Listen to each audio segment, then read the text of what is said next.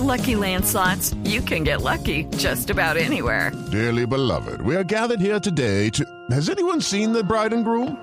Sorry, sorry, we're here. We were getting lucky in the limo and we lost track of time. No, Lucky Land Casino, with cash prizes that add up quicker than a guest registry. In that case, I pronounce you lucky. Play for free at LuckyLandSlots.com. Daily bonuses are waiting. No purchase necessary. Void were prohibited by law. 18 plus. Terms and conditions apply. See website for details. Sí, y hacen énfasis en algo importante, Sebastián, que es la importancia de que haya una transición rápida en lo que esto implica, es, es decir, pasar de que sea Antioquia como departamento quien tenga eh, la delegatura minera a que sea el Estado, el gobierno nacional, quien tome las decisiones en materia de minería, porque hay unos trámites eh, pendientes, unas eh, solicitudes pendientes que pues se teme que por esta por este cambio que ha llegado pues de manera abrupta para según el punto de vista de algunas personas pueda afectar estos procesos en, en transición. Ya veremos, ya veremos por ahora les contamos eh, en primicia el comunicado, la reacción de la Asociación Colombiana de Minería sobre la decisión del Gobierno Nacional de quitarle la delegatura minera a Antioquia.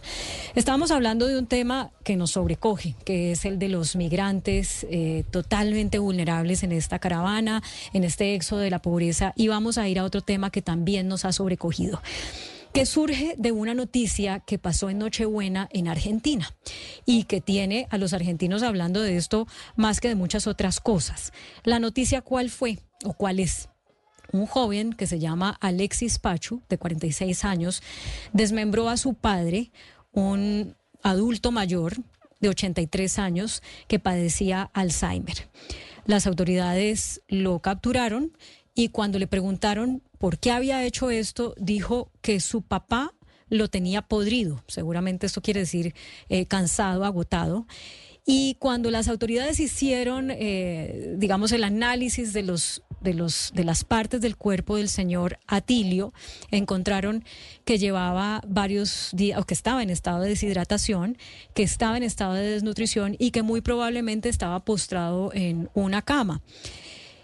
Y esto nos ha llevado a, preguntarnos pues las dificultades del, lo que puede significar para una persona eh, convivir con un adulto mayor, las dificultades o los retos más bien de cuidar a un adulto mayor que de ninguna manera justifican el maltrato y mucho menos el asesinato y esta, este tratamiento terrible al cadáver, pero sí eh, nos dio pie para querer hablar de esto, para hacer conciencia sobre algo a lo que vamos a estar cada vez más expuestos, Ana Cristina, Oscar, Hugo, porque como hemos venido diciendo en los últimos días, Colombia está envejeciendo más rápido que el resto de los países de la región. Así es, Claudia, claro que yo creo que el, caso pues que estamos exponiendo ya es eh, pues un caso extremo. Creo que no tiene que ver con el maltrato a los ancianos. Yo creo que esa persona pues de la cual estamos hablando ya sí es un delincuente y está en otra categoría y no eh, de maltrato al anciano. Pero sí eh, creo que es, fundamental que en esta época y como lo dijimos para Navidad tengamos un cuidado eh, especial y aprendamos cada vez más de cómo tratar a las personas viejas, a las personas de la tercera edad y que como nos decía una enfermera, recordemos hace, hace unas dos semanas entrevistamos a una enfermera que nos decía que en estas épocas de las fiestas, pues estas labores de cuidado se hacen mucho más duras y por lo tanto hay personas que se descuidan a quienes son las personas que antes nos cuidaron a nosotros. Bueno, pues para hablar de esto invitamos a la doctora Geraldine Altamar. Ella es geriatra, también es especialista en medicina externa, es docente con especialización de la especialización en geriatría de la Universidad del Valle. Doctora Geraldine, bienvenida a Mañanas Blue. Hola Claudia, hola a todas las personas que nos escuchan y hola a la mesa de trabajo de Mañanas Blue. Muchas gracias, doctora Geraldine. Oiga, como cada vez vamos a ser más eh, los viejos que los jóvenes, los mayores de 60 que los menores de 15, pues una situación como esta que yo estaba describiendo, eh, pues está cada vez más, más cerca de que nos pase, ¿no? De que se vuelva una noticia eh, de nuestro país. ¿Qué tiene usted desde su experiencia para decir sobre cómo el país debería prepararse o ese aspecto en el que el país debería prepararse en materia de envejecimiento para que no lleguemos a estas barbaridades de una persona asesinando a un adulto mayor y además de su propia familia? Bueno, realmente escuchándolos a ustedes con lo, de los migrantes y ahora con esta noticia, pues realmente uno queda muy triste eh, para empezar a hablar, pero empecemos con lo siguiente. Lo primero es eh, las, eh, individualmente y colectivamente. Individualmente yo debo saber qué es ser viejo, es decir, persona adulta mayor de una forma políticamente correcta y qué es envejecimiento. Una persona adulta mayor en Colombia es todo aquel que tiene más de 60 años y si tiene 50 o más años, si es indigente, indígena o persona con enfermedad por VIH, se considera adulto mayor. Es importante tenerlo en la mente porque usualmente utilizamos la palabra viejo de una forma despectiva y realmente ser viejo es hacer parte del ciclo de vida y debería ser bonito porque significa que usted quemó las otras etapas del ciclo de vida como son ser infante, adolescente, adulto y ha llegado hasta la vejez. La segunda es que el envejecimiento es un proceso y tarde o temprano se va a dar. Y ese envejecimiento como proceso requiere que yo tenga un ahorro saludable. Es decir, que yo durante a lo largo de mi vida haya cuidado de mi cuerpo, haya cuidado de mi mente, haya evitado hábitos de vida como fumar, tomar, que vayan a dañar este carrito que yo llevo que se llama el cuerpo. Eso es importante recordarlo de manera individual, porque de pronto quien nos esté escuchando dirá, bueno, esta señora que no le responde a Claudia directamente, porque si yo lo tengo claro de manera individual, sé que voy a envejecer y también sé que obviamente las personas que me criaron, mis padres, mis abuelos, mis tíos, van a envejecer. Y en ese momento, en ese envejecimiento, sus reflejos, su forma de pensar, su salud puede verse comprometido y va a ser más tolerable entender la vejez y el envejecimiento como proceso. Profesora, profesora, profesora Altamar, eh, entremos en ese, en ese punto tan, eh, tan bonito y es cuando las personas que nos cuidaron a nosotros empiezan a envejecer. Hay parte del cuidado en que uno trata de cuidar, pero también la persona que está vieja dice, no, no, no, yo soy independiente, o no, a mí no me haga eso, pues que yo no estoy tan viejo. Entonces, uno, eh, ¿cómo, ¿cómo hacer esa parte, esa transición de hacer un cuidado cariñoso, de no hacer sentir a la otra persona inútil, sino decirle, te quiero ayudar porque te estoy cuidando, pero no porque te considero inútil? Precisamente e, es, es una excelente, excelente anotación porque yo tengo, nosotros muchas veces tenemos la idea del cuidado paternalista y que el cuidado paternalista tiene un extremo y es que no hagas nada, yo lo hago todo.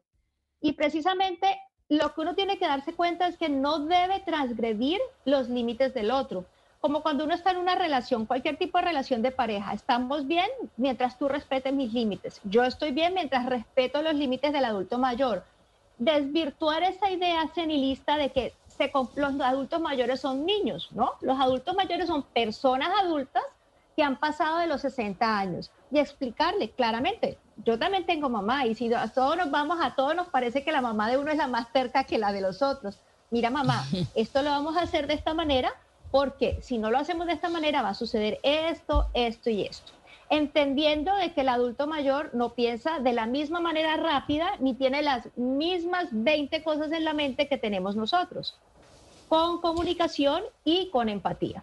Sí, doctora Geraldine, em, es muy importante tener en cuenta eh, o entender qué significa el envejecimiento y que el adulto mayor no es un niño, que sigue teniendo derechos, etcétera.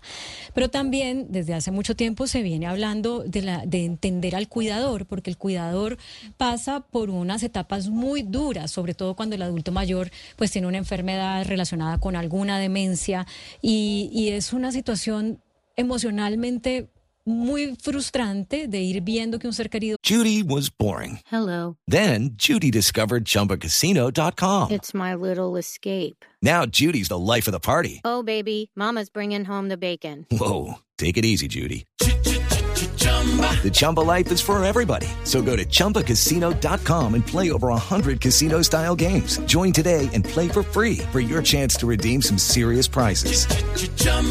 ChumbaCasino.com. No purchase necessary. Void where prohibited by law. 18 plus terms and conditions apply. See website for details. Pierde capacidades. Además, físicamente y energéticamente muy demandante, pero además también muy sola porque y muy porque por el temor a los juicios. Si uno se queja, si el cuidador se queja, entonces es no quieres a tu padre, no quieres a tu madre, eres un desagradecido, acuérdate todo lo que hicieron por ti, ta ta ta ta. ¿Qué, qué podría usted decirnos también para que las personas que están cerca de un cuidador puedan pues apoyar? Claro que sí. Primero, este mensaje va para el cuidador. Usted no está solo. Hay otras personas en el mundo que están pasando por lo mismo que usted.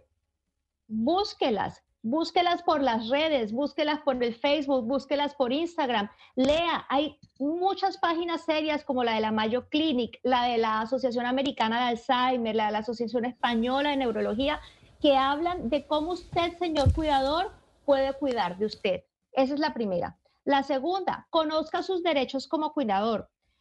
Nosotros en Colombia desde 2013 tenemos una política para el cuidado de la salud mental de las personas y Colombia tiene una política nacional de envejecimiento. Hágala valer en sus aseguradores, en la institución donde prestan, de prestan salud.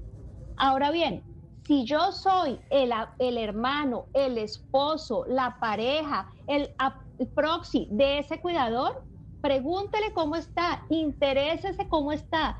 Ahora, esté atento a los cambios de humor, esté atento a los cambios de sueño, esté atento a los aumentos de peso, al aislamiento de ese cuidador. Escúchelo sin juzgar, porque el cuidador se enferma y se enferma muy frecuentemente y no solo es de depresión. El cuidador se le sube el azúcar, el cuidador se pone obeso, al cuidador le da infarto, el cuidador tiene más riesgo de enfermarse gravemente, de infectarse el cuidador además de eso se deprime, le da ansiedad. Entonces yo como persona que está al lado, escúchelo sin juzgarlo.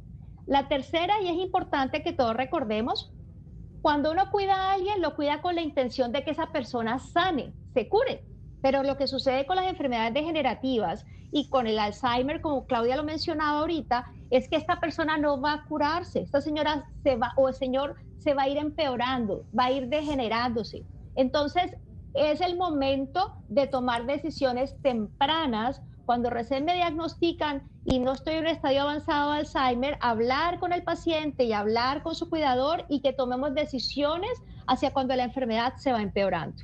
Y cuando yo ya estoy en el momento duro de la enfermedad, también todos como hermanos o como personas interesadas más allá del cuidador debemos tomar decisiones de vida sobre la enfermedad.